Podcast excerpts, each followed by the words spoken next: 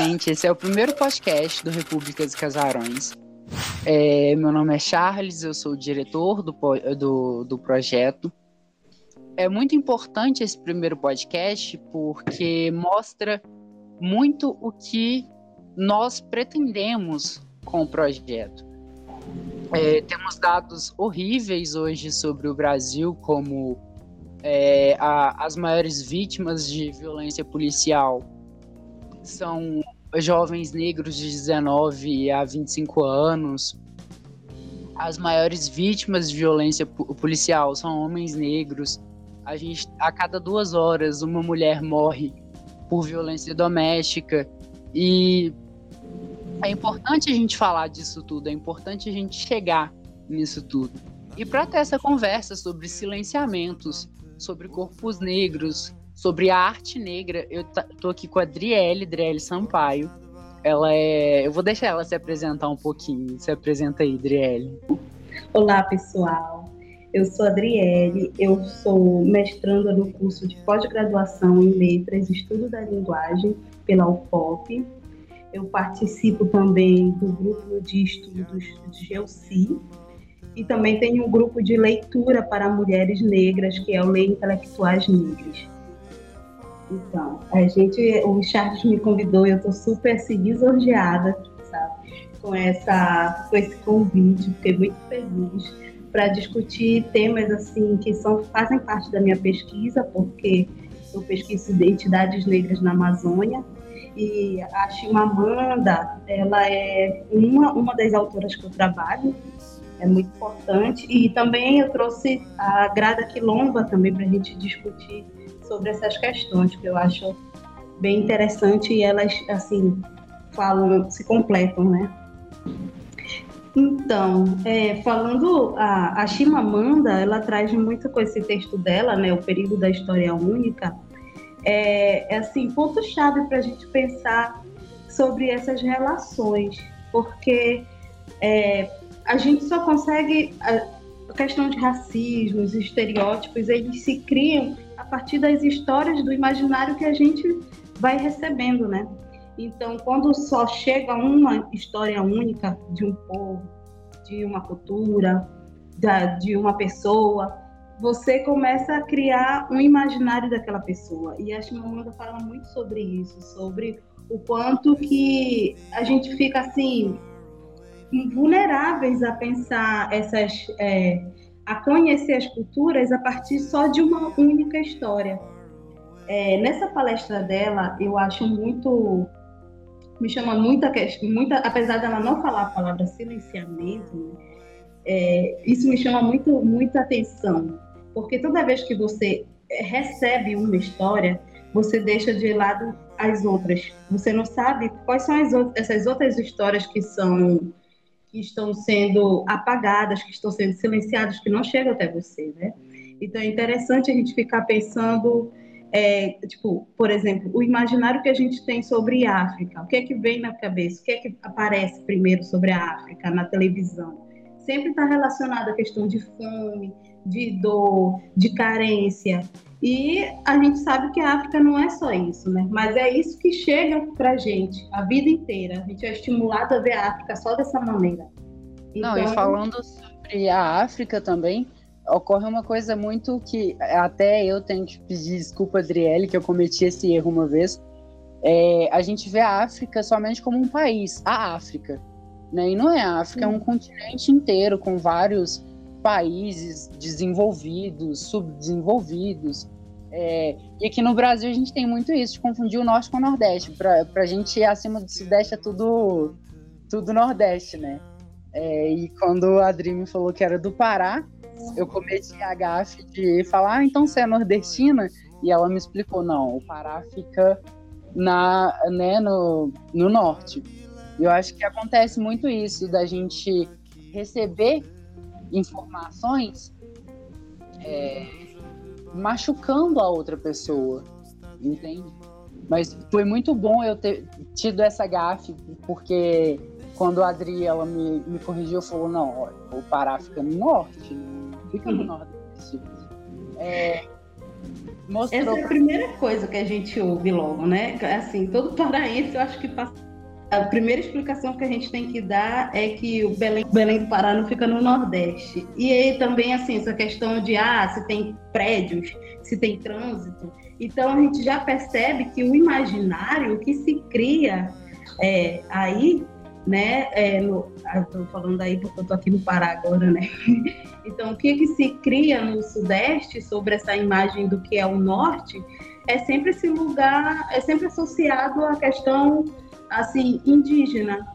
E também é outra é, é, uma história única sobre o que é ser indígena e é uma história única sobre o que é ser do norte, né? As, as, as vivências do norte. Então aí a gente já tem duas histórias que são estereótipos que são causados sobre o norte.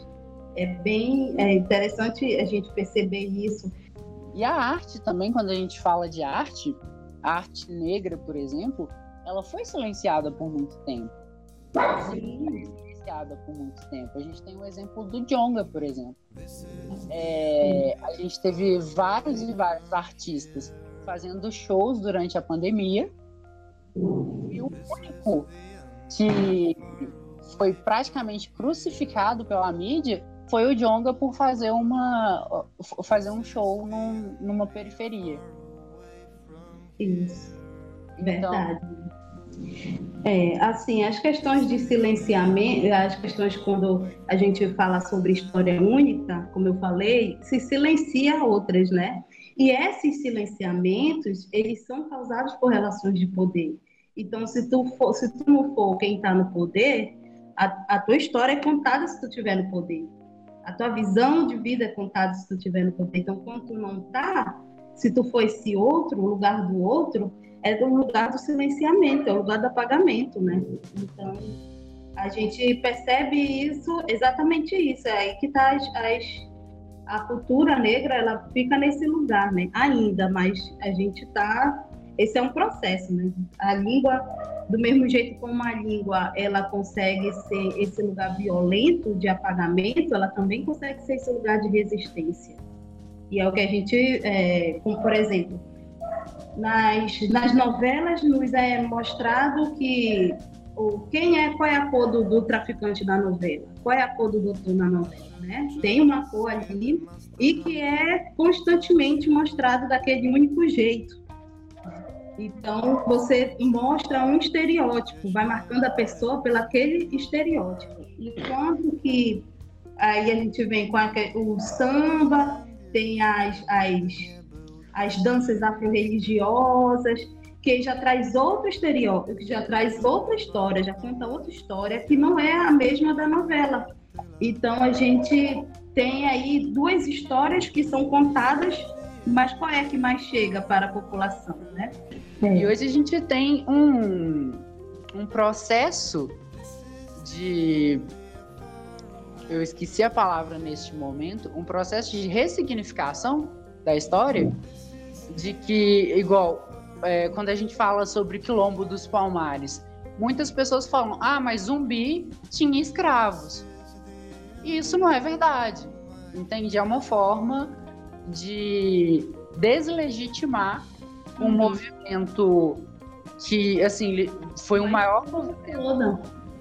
Deslegitima toda a história de luta do que foi a importância de Palmares, de Zumbi, de Dandara Dandara nem é citada, por exemplo, né? Então, a gente passa aí por, por essas situações de apagamento o tempo todo. E é justamente na escola, como esse aparelho ideológico, né? Como você fala, que é o aparelho ideológico do Estado, ele vai reproduzindo isso, essa, esse lugar de que o negro era o como é o o marginal, o bandido. Marginal, isso, isso. Então fica sempre nesse lugar aí que é a história do colonizador. Que até hoje é reproduzida na escola, nas novelas, nos filmes, nos discursos de igreja, nas nossas reproduções mesmo, nos, nas micro-relações de família. É os discursos que ainda são reproduzidos, né?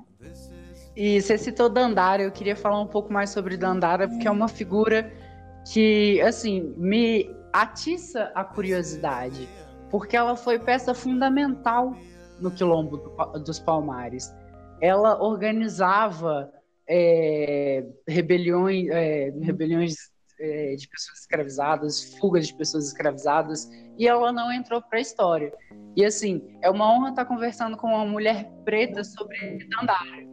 Eu acho que é importante a gente trazer ela, porque nosso, o, o Brasil ele necessita de lenda, necessita de mitos, necessita de heróis.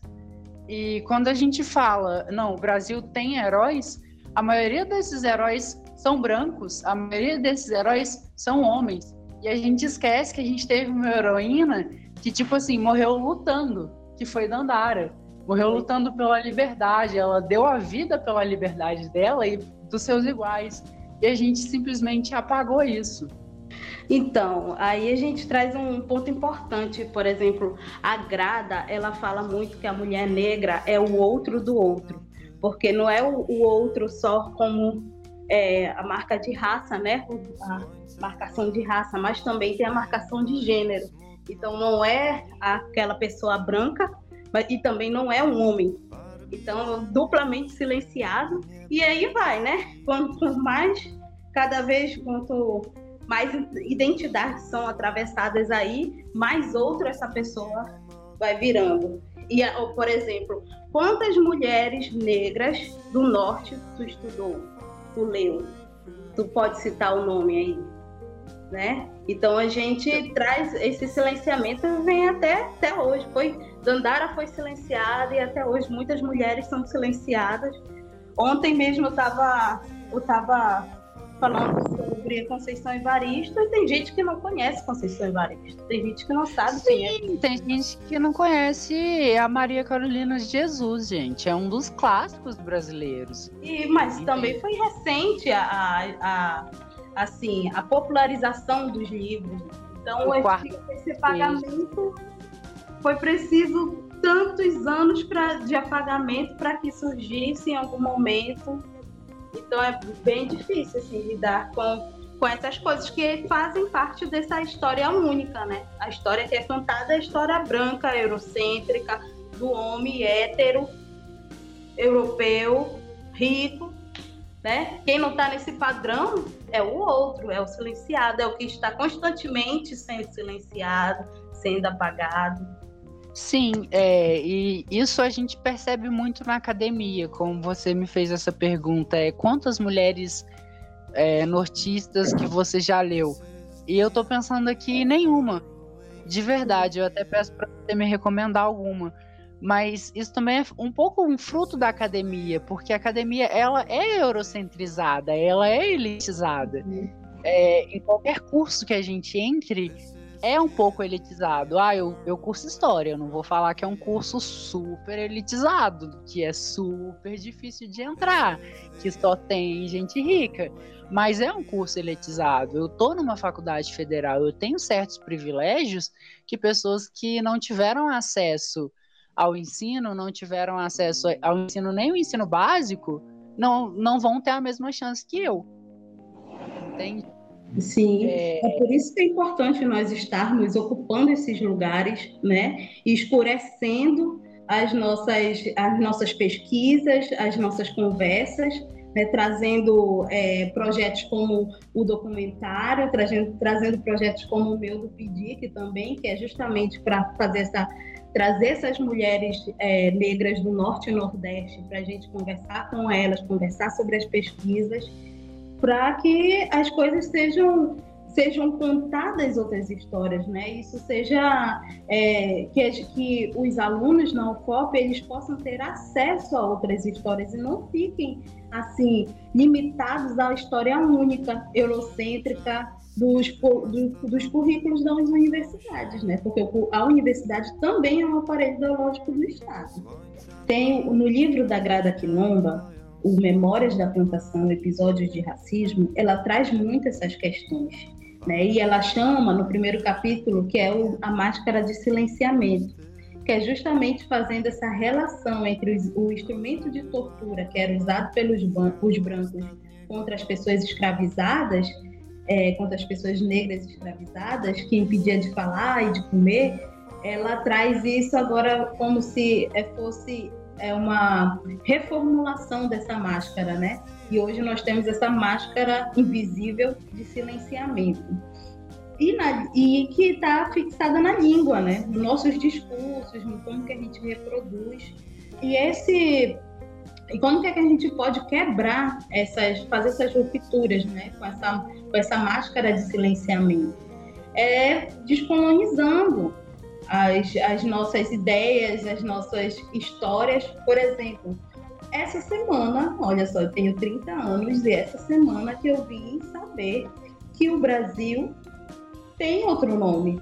Tem um nome, tem o seu nome indígena, que é Pindorama que, é, que foi o um nome dado pelo grupo Tupi-Guarani. E a gente chama Brasil pelo nome que o colonizador deu, né? E fazendo essa referência como do mercado, né? Da exploração que ele fazia aqui no Brasil no início, da, quando do tal do muitas aspas de descobrimento. Então, assim, quem aqui conhece a palavra é, que o Brasil tem o seu nome? Tem o nome é Pindorama ninguém Tipo assim, pouquíssimas pessoas. Isso não é contado na história do Brasil, porque só é reproduzido uma história da visão eurocêntrica. A, é contado para gente a história do colonizador e essa é dada como a certa, legítima, oficial e fica essa até hoje, né? Então é interessante a gente pensar como que a gente pode romper essa máscara de silenciamento né? a partir das músicas, a partir da arte porque é isso, esse, chega para a gente esse discurso, mas a gente pode, a gente tem essa, essa a possibilidade de é, fazer com que a língua seja esse lugar de resistência. Então, a gente resistir a partir nesse contexto todo. Então, em vez de usar a palavra criado mudo, usar a palavra índio, usar a palavra mulato, né?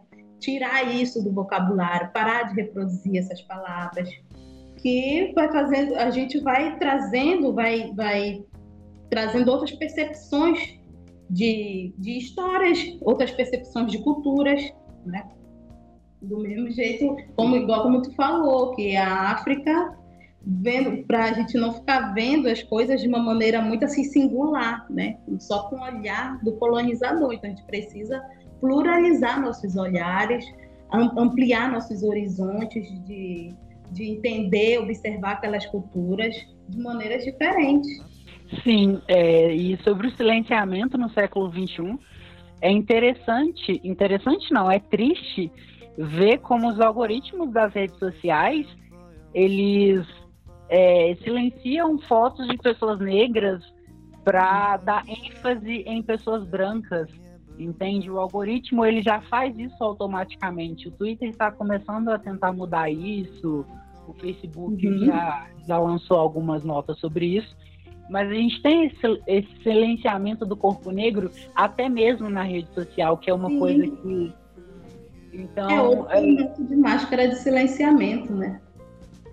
E aí a gente vai percebendo quantos, quantos é, intelectuais chegam para gente na internet, quantos a gente consome, quantos youtubers negros a gente está seguindo, está ouvindo, está lendo, está curtindo as postagens, né?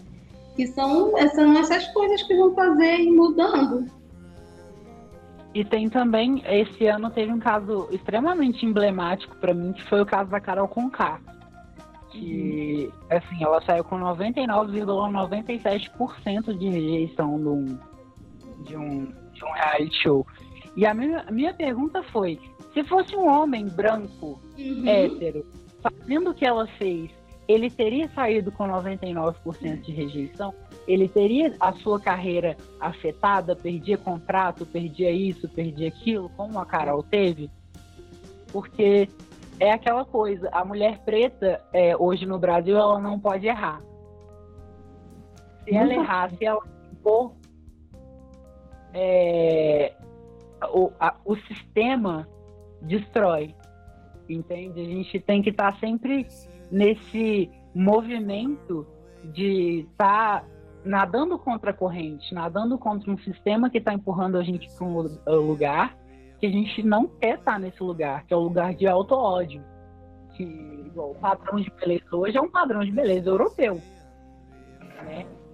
Ah, o que a gente faz, a gente fala, não, imagina o homem mais belo do Brasil.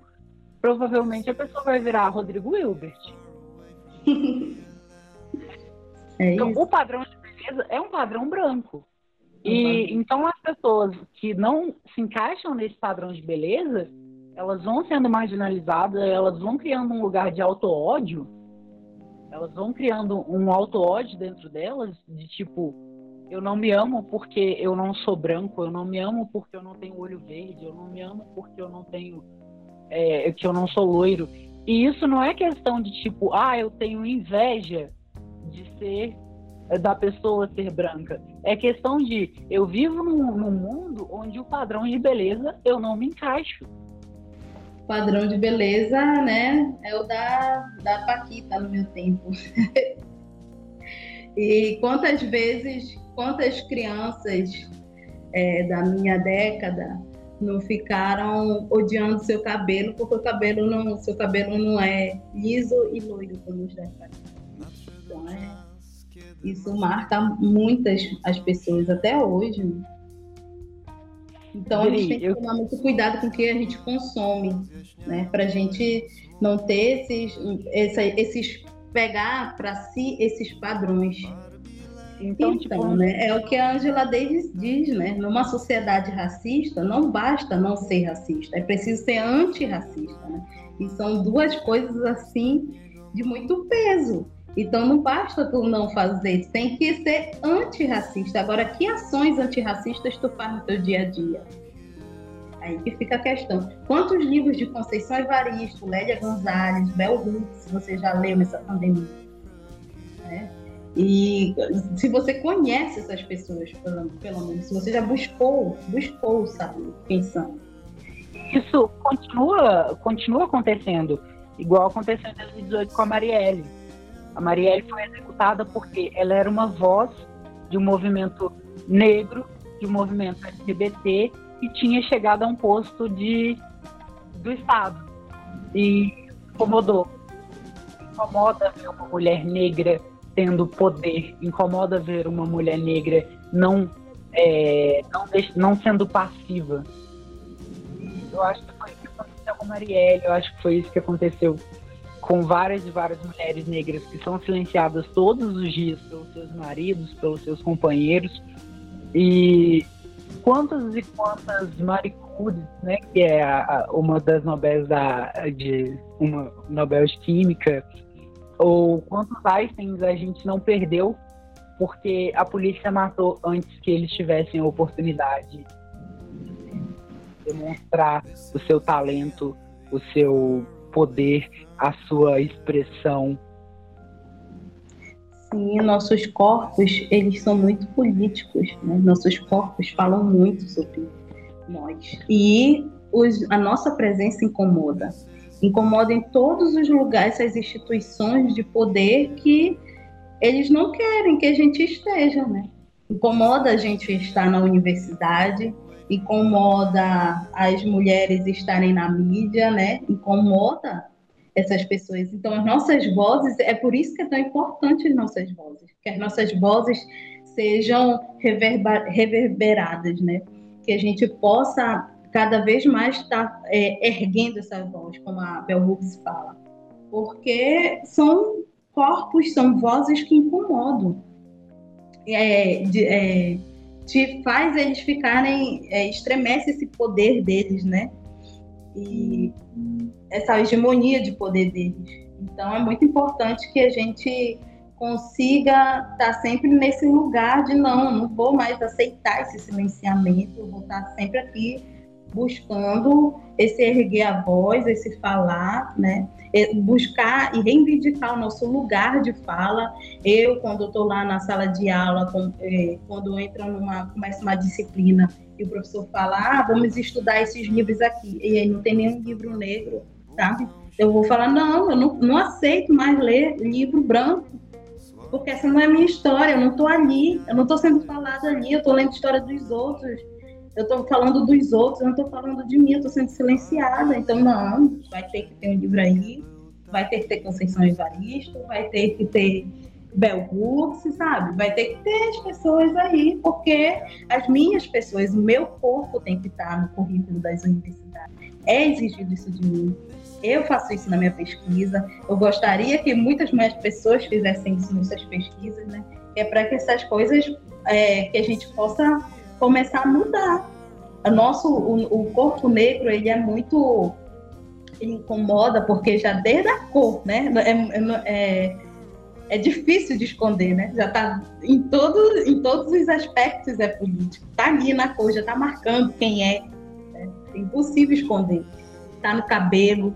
O momento que a, que a mulher começa a usar o seu cabelo natural, começa a usar aquele black grandão, aquilo ali é político. Né? No momento que você decide é, se relacionar com pessoas negras, isso é uma ação política.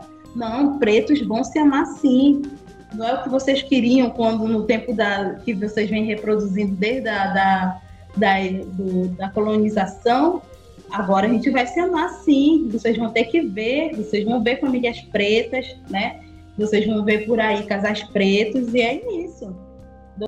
A gente já vai se encaminhando para o final aqui. É, e eu vou pedir para a Adriele dar, dar suas últimas suas últimas contribuições, suas últimas considerações e agradecer demais a participação dela, falar que não tinha como ser outra pessoa a não ser Adriele Sampaio para iniciar o nosso podcast. É, porque é um projeto que a gente quer silenciar pessoas silenciadas. Então, eu acho que é muito emblemático, é muito simbólico que seja a Adri, que é como eu chamo ela, um apelidinho carinhoso, a Adri, que esteja com a gente aqui no primeiro podcast. É, já vou me pedir de vocês, vou deixar ela falar as considerações finais e aguardem o próximo. Então, gente, estou muito honrada em estar participando desse projeto tão lindo, tá? E assim, é interessante que a nossa conversa reverbere em vocês, para que vocês possam pensar, repensar, e que isso seja, eu acho muito interessante trabalhar esse texto da Chimamanda como esse convite, sabe, a começar a repensar que histórias você chega até você, quem está falando para você e quem está sendo ouvido e quem não está, né? Quem está sendo silenciado. Então, assim, que isso seja um convite para buscar mais informações. É, na, no último dia 14, a, a Chimamanda ela fez uma entrevista né, no Roda Viva e ela falou muito sobre isso. Teve uma pergunta sobre a questão do perigo da história única e eu, tô, eu até trouxe uma, um trecho da resposta dela que eu achei muito interessante. Ela diz assim: o perigo realmente é aquele que você continua ignorante. Se não conhecer toda a história de um lugar ou de uma pessoa, aí você não conhece aquele lugar ou aquela pessoa de verdade. Para mim, em particular, continentes como África, América, América Latina, Ásia e muitas vezes é, o motivo é econômico, que não são considerados economicamente poderosos muitas vezes não tem suas, uh, suas histórias totalmente contadas, que é feita no Ocidente e é escolha que pode ser desfeita. Então, que fica esse convite para a gente é, desfazer, desconstruir essas narrativas que nós recebemos, né? Por causa dessas relações de poder, essas narrativas ocidentais, que, assim, justificam crimes horrendos contra a sociedade, né? E que a gente possa realmente conhecer nossas identidades, conhecer os nossos povos, né? E não ficar nessas, nessas, nessas ideias tão vazias, tão pequenas, tão limitadas, né? A gente hoje nós temos muitos caminhos, muitos autores negros, muita literatura africana para a gente entender que a África não é só fome, só miséria, né? que a África tem uma grande, uma, é, ela é rica culturalmente, linguisticamente, em vários detalhes, é rica na sua história, na sua força. Então, que isso a gente possa ouvir, que a gente possa é, estar atento, buscar esse conhecimento, buscar essas histórias. Né? A mesma coisa são os negros, a mesma coisa são os indígenas, a mesma coisa são os, os nortistas, tá? Que a gente não fique pensando que o, Belém do Pará, que o Pará fica na Bahia, porque isso é foi. Então, que a gente possa é, tirar essas ideias e começar a compreender a, a, nossa, a nossa história, porque a partir do momento que a gente compreende nossas histórias, que a gente busca por elas, que a gente aprende a nossa história, a gente começa, a gente se fortalece, a gente entende a nossa identidade, a gente entende quem, quem somos nós nessa sociedade, né? Então é muito interessante a gente buscar estar tá ouvindo a nós mesmos e falando. E é isso, gente. Busquem, então, fica... busquem descolonizar. Fica o convite aí para a gente ler mais e Sim. se descolonizar, como a Adri falou. E eu espero vocês no próximo podcast, gente. Boa, é, boa tarde, bom dia, boa noite. E foi ótimo estar com vocês.